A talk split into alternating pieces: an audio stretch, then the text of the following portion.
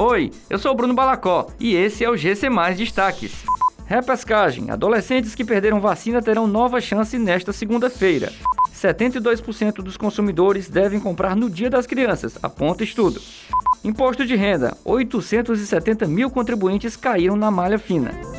Uma nova chance será dada aos adolescentes de 12 a 17 anos que faltaram seus agendamentos anteriores da vacina contra a Covid-19. Para ter acesso a essa primeira dose, os jovens deverão comparecer ao centro de eventos ou aos shoppings Rio Mar Kennedy e Guatemi. O atendimento será das 9 às 17 horas na data correspondente à idade. Hoje serão os adolescentes de 16 a 17 anos, amanhã de 14 a 15 anos e na quarta-feira de 12 a 13 anos.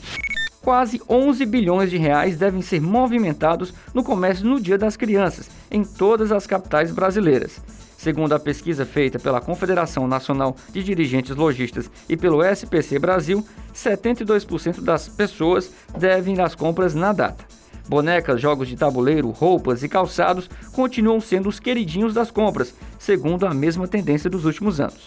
Cerca de 870 mil contribuintes caíram na malha fina este ano, equivalente a 2,4% do total.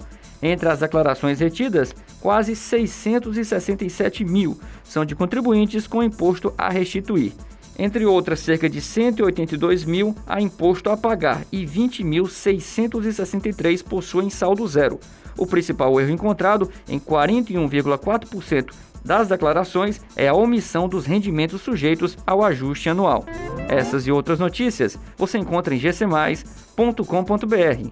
Até mais!